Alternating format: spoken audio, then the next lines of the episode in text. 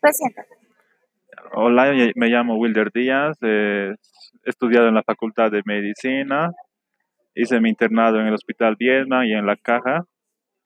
Posteriormente, después de terminar el año pasado mi carrera, realicé el diplomado de emergencias y urgencias, eh, segunda versión, y actualmente estoy realizando el diplomado en educación superior en salud con TIC, quinceava versión y eso.